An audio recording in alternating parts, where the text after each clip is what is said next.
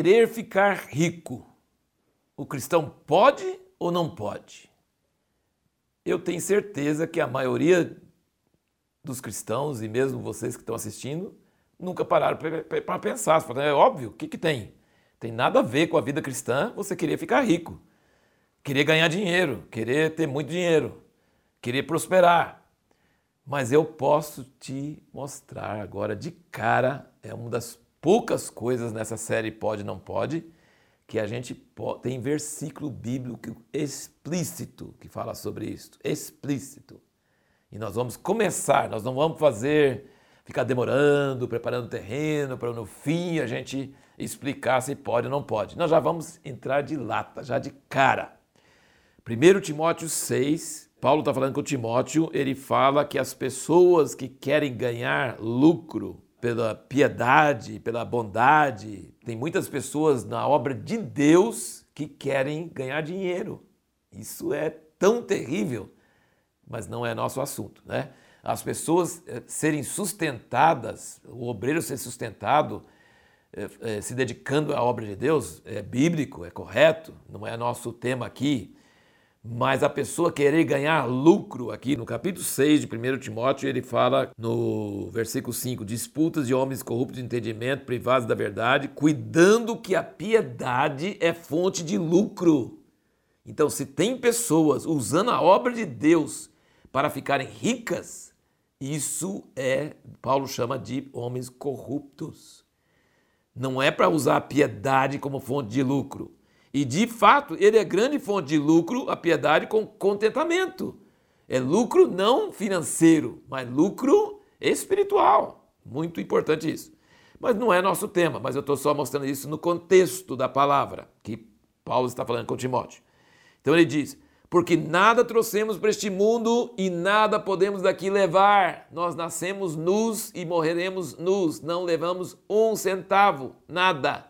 Os reis dos faraós lá no Egito, eles faziam aqueles grandes pirâmides e enterravam eles com um monte de riqueza, pensando que aquilo ia ajudar eles na vida futura. É bobagem. Jó falou a mesma coisa, ele falou, se eu sair nu do ventre de minha mãe, nu voltarei, bendito seja o nome do Senhor. Ele deu, ele tirou.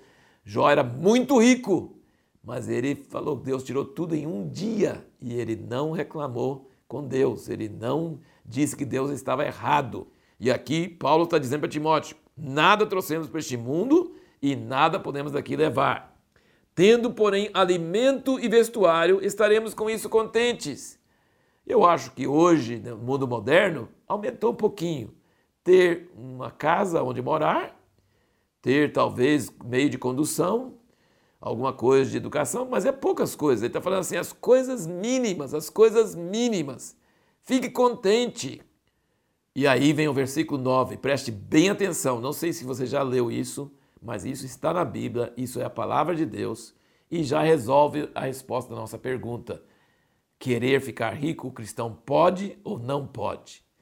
Versículo 9 diz: Mas os que querem tornar-se ricos caem em tentação e em laço, e em muitas concupiscências. Eh, concupiscência é uma palavra complicada, mas moderno falar maus desejos, em muitos maus desejos, loucas e nocivas, as quais submergem os homens na ruína e na perdição. Ah, você quer ir para ruína e perdição? Queira ficar rico, porque o amor ao dinheiro é raiz de todos os males e nessa cobiça, alguns se desviaram da fé e se traspassaram a si mesmos com muitas dores.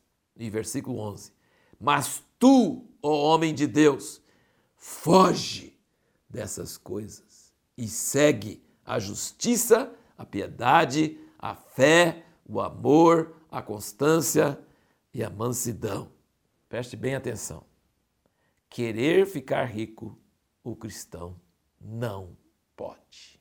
Não pode querer ficar rico, por se querer ficar rico, você vai perder a fé, você vai submergir em muitas coisas erradas. O amor ao dinheiro é a raiz de todos os males. Mas, se você ficou chocado, é bom que fique chocado mesmo. Porque hoje em dia, o que está dominando o mundo é o amor ao dinheiro, o domínio do dinheiro, a avareza, a busca por bens materiais, por segurança material, por conforto. Agora eu quero que você preste bem atenção que tem uma diferença entre ser rico e querer ficar rico. E aqui no mesmo capítulo, Paulo mostra que cristão pode ser rico.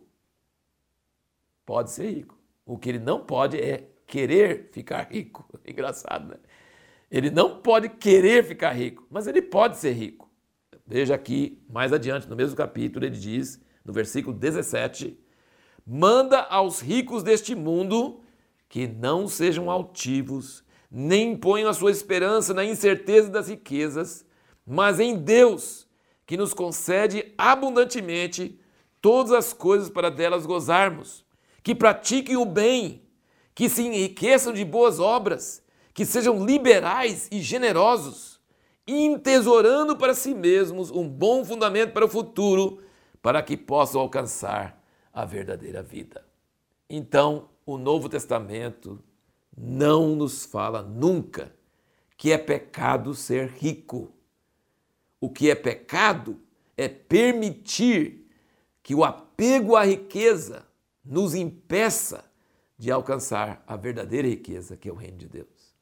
E ele está dizendo claramente, aqui é um dos, uma das instruções mais claras: não confia na riqueza, porque hoje você pode estar rico, amanhã você pode não ter nada.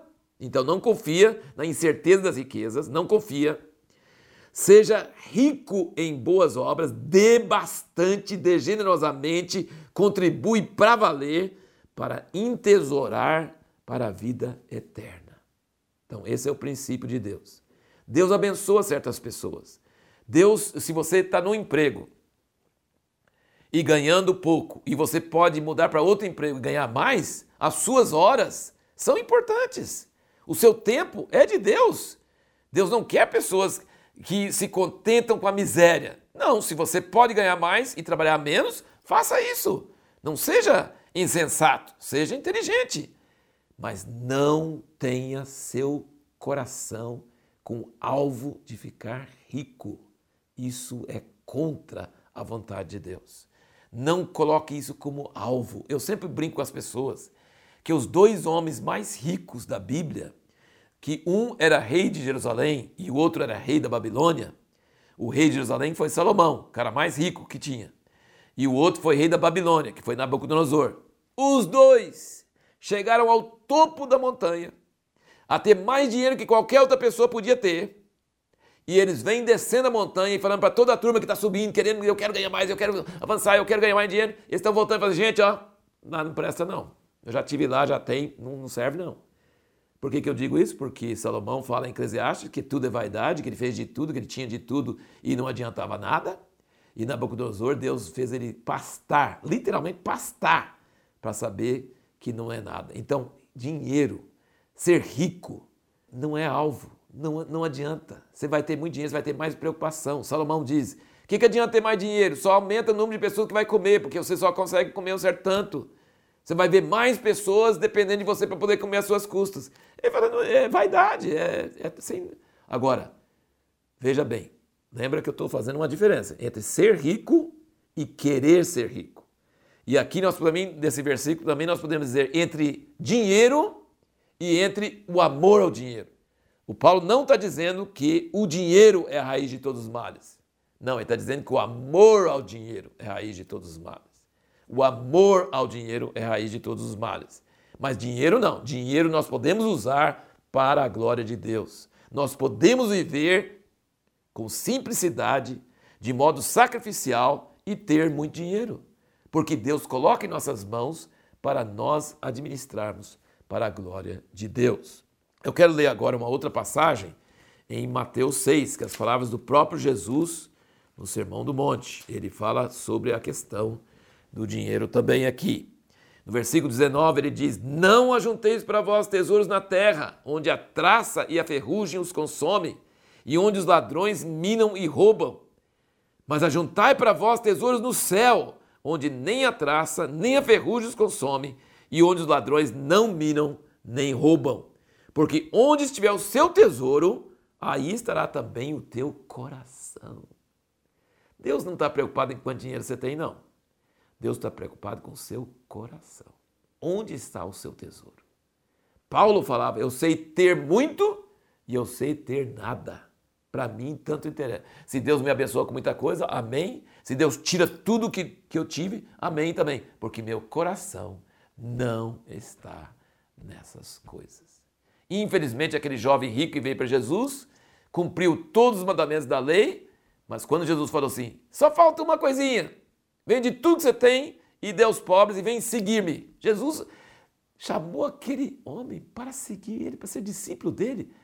Isso seria de um valor inestimável, incalculável, ser discípulo do Filho de Deus na terra. Mas ele foi embora triste, sabe por quê? Porque o coração dele estava em suas riquezas. E aí Jesus falou com tristeza: como é difícil o rico entrar no reino dos céus. O dinheiro não é só uma possessão, carrega junto consigo uma grande tentação, um grande feitiço para a gente ficar envolvido com aquilo, para a gente querer proteger aquilo, para a gente querer adquirir mais daquilo.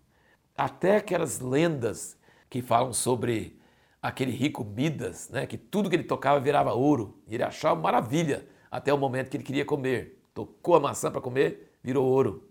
Tem vários exemplos né, daquela moça que estava fiando palha e a palha virando ouro. E o rei amava tanto ouro que todo o tanto de ouro não bastava. Então, até as, as as lendas, as histórias de crianças estão falando sobre essa verdade, que existe um grande poder no ouro, no dinheiro, na riqueza, no poder, uma ganância, que isso apodera da sua alma, contamina a sua alma, tira você do evangelho.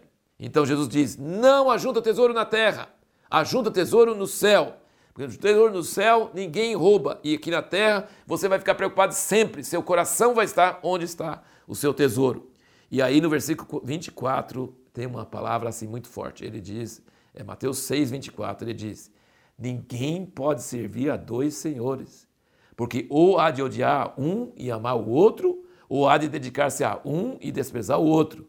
Não podeis servir a Deus e às riquezas. E é, no original é mamão. Presta bem atenção.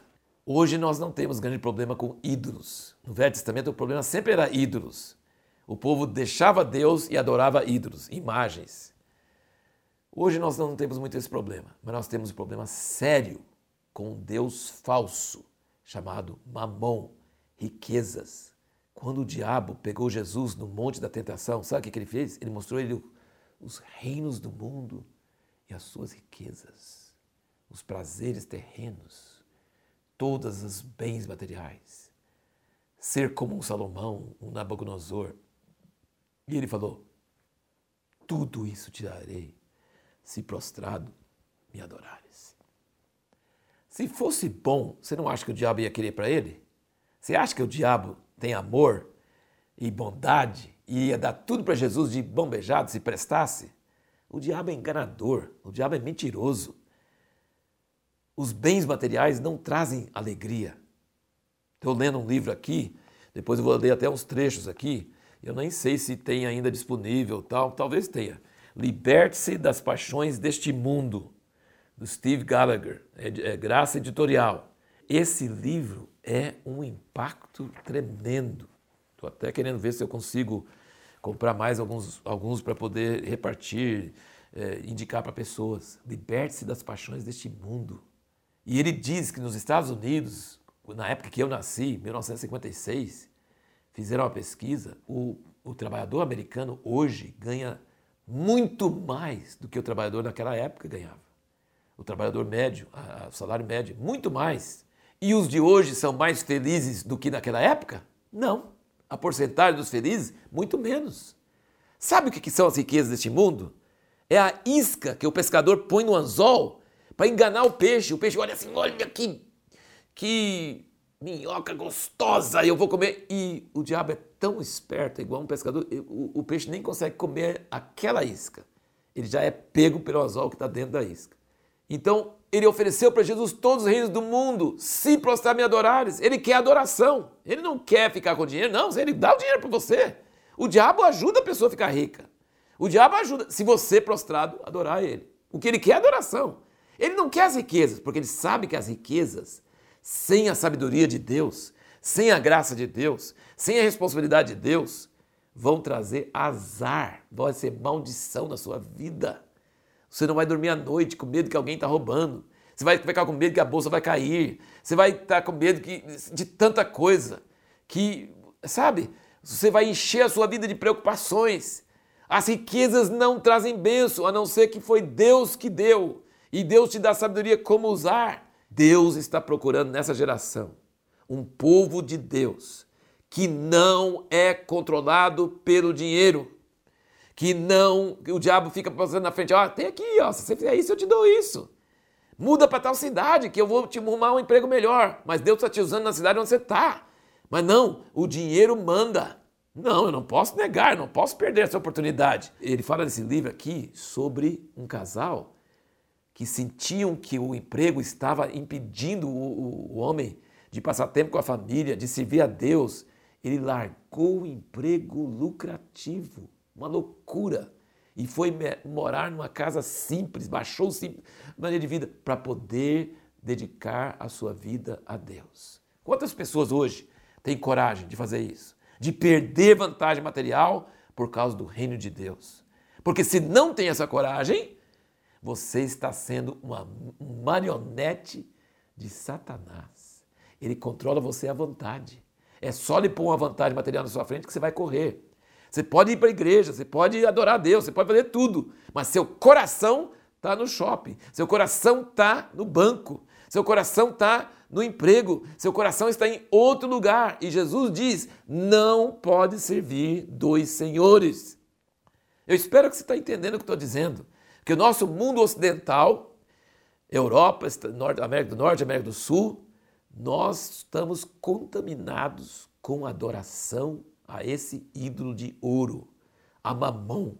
Nós estamos dizendo que é possível servir os dois senhores ser cristão e ainda servir o dinheiro e servir nossos apetites. E não temos coragem de negar a nós mesmos e negar vantagens materiais, negar dinheiro. Então existe um grande problema, nós precisamos estar atentos. É sobre isso que eu sinto em meu coração, agora, nessa época, que nós precisamos vigiar onde está seu coração, o que está mandando em você. E veja bem, aqui em Mateus 6, onde nós estamos falando, ele fala sobre juntar tesouro. Isso fala de ambição, tá? Ambição.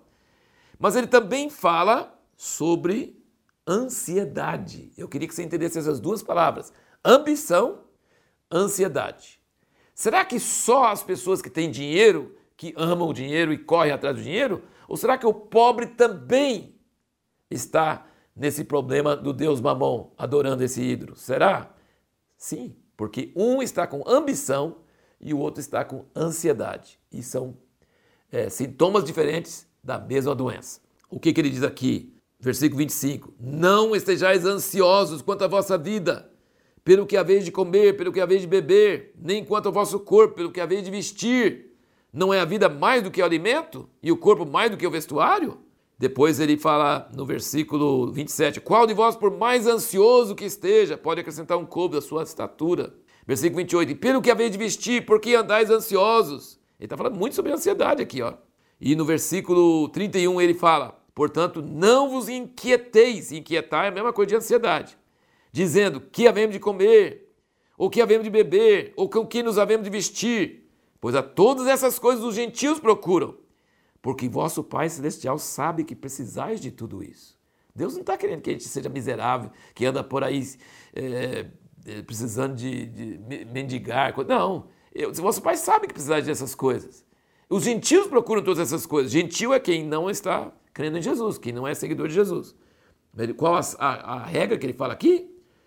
Versículo 33. Buscai primeiro o seu reino e a sua justiça e todas estas coisas vos serão acrescentadas.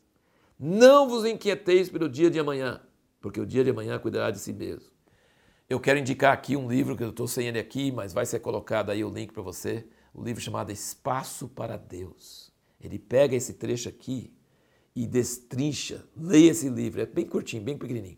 Espaço para Deus. Ele fala sobre a nossa vida ser cheia de preocupação, cheia de ansiedade e que nós precisamos abrir um espaço para Deus encher nossa vida e essas preocupações irem embora.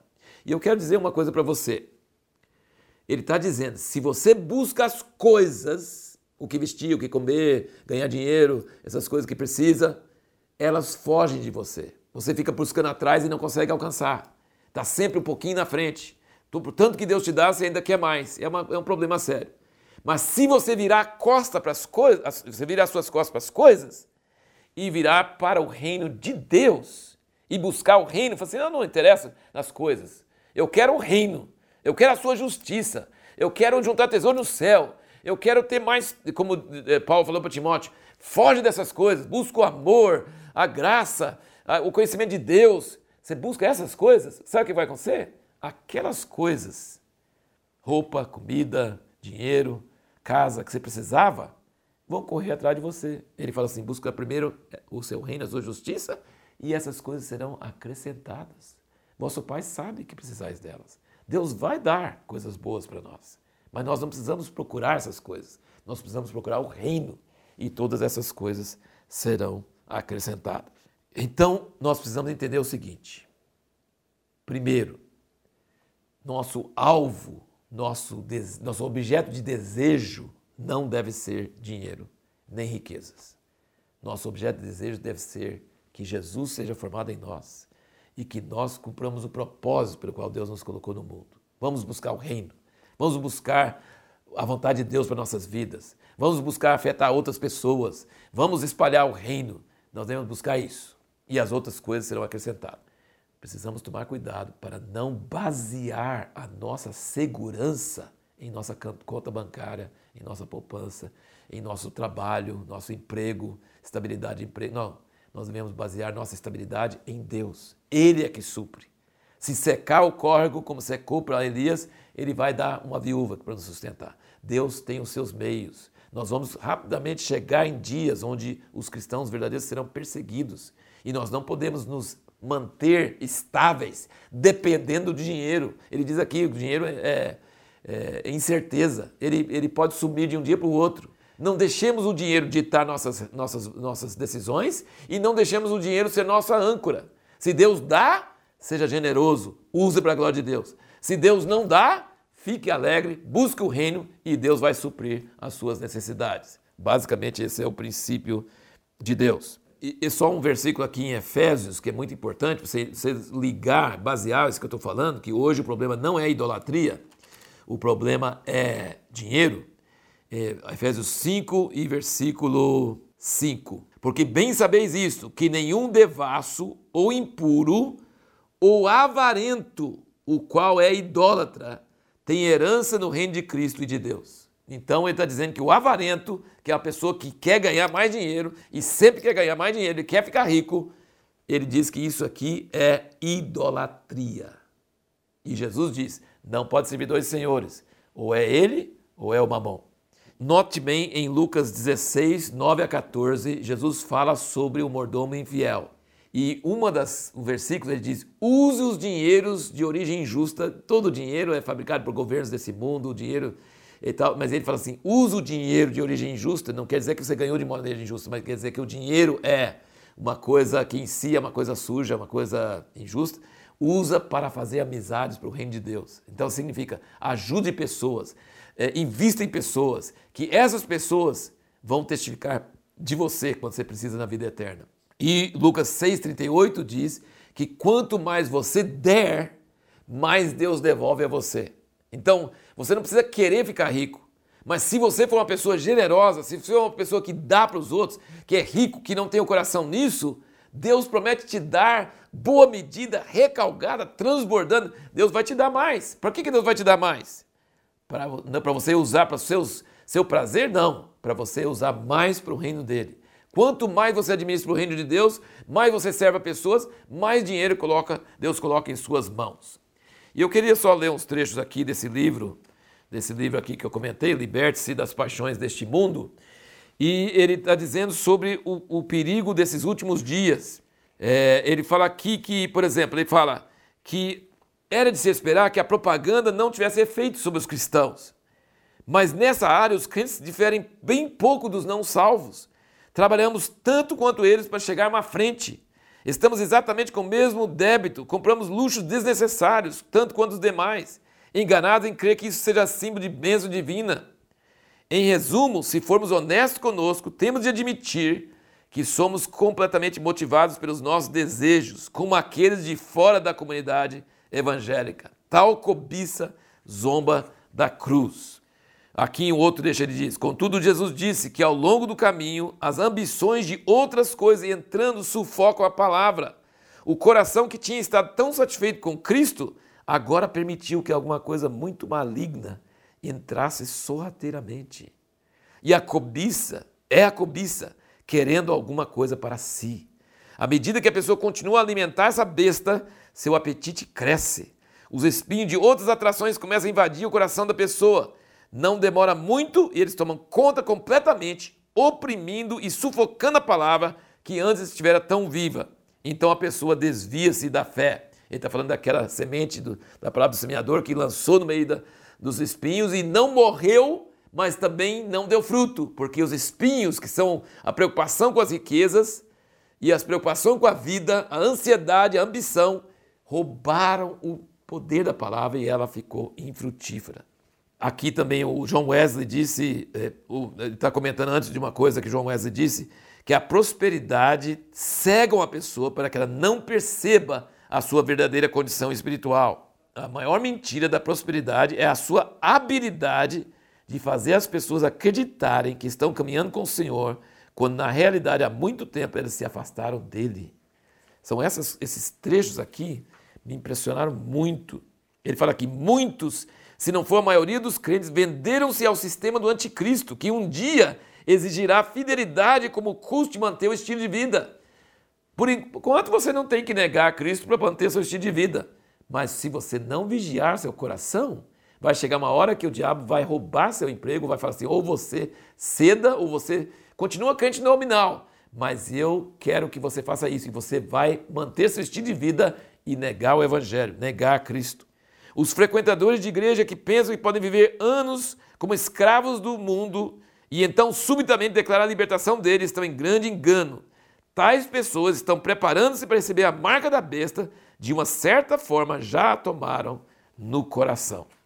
Então, basicamente, são isso, esse livro maravilhoso, muito bom, não só sobre esse assunto do dinheiro, mas sobre as paixões deste mundo.